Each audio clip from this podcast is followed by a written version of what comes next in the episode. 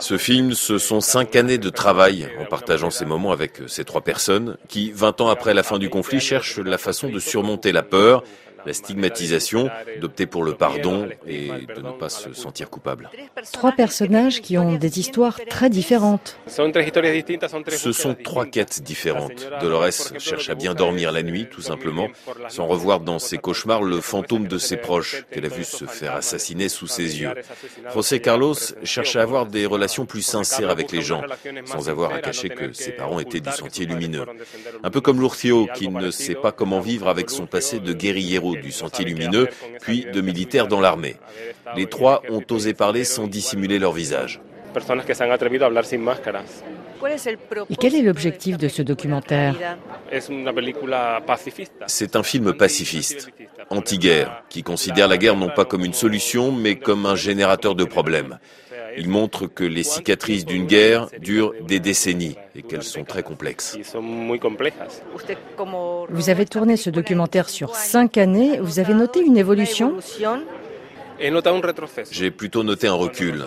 Quand nous avons commencé en 2013, on entendait des gens s'exprimer à visage découvert, non pas pour porter des accusations, mais plutôt pour rechercher un apaisement.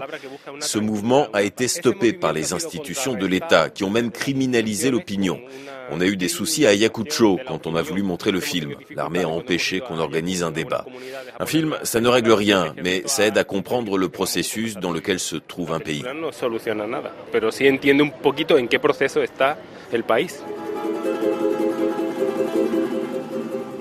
Oui, alors mon nom c'est Philippe Guinan, je suis le chef de la délégation du Comité international de la Croix-Rouge au Pérou.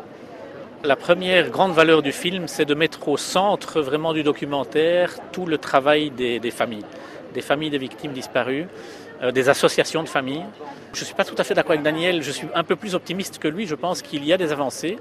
Elles sont certainement pas au rythme que souhaiteraient les familles, mais la semaine dernière, il y a eu encore une remise de 64 restes mortuaires au Pérou, qui suivait une autre remise du même nombre quelques semaines avant, à laquelle j'ai participé à Ayacucho.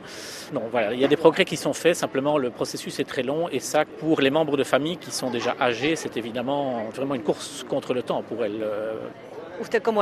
Et en tant qu'Espagnol, alors qu'en Espagne la question de la mémoire historique est très forte, faire ce film avait une résonance particulière sur cette histoire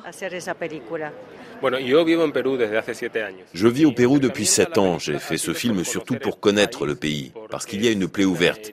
Ce n'était pas en écho à mon pays.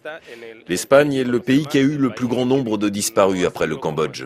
Je suis andalou, l'Andalousie est la région qui a eu le plus grand nombre de disparus d'Espagne et je suis de Huelva, où il y a eu le plus de disparus. C'est vrai qu'il y a cette connexion, mais ce n'était pas une quête au départ. L'Espagne, c'est le pays de l'amnésie, et le Pérou, en ce sens, est bien plus avancé, malgré toutes ses carences. Maintenant, on sort enfin le dictateur Franco du Valle de los Caídos, mais il y a encore des centaines de disparus en dessous, des gens qui ont été enterrés là, et on ne saura jamais qui ils sont.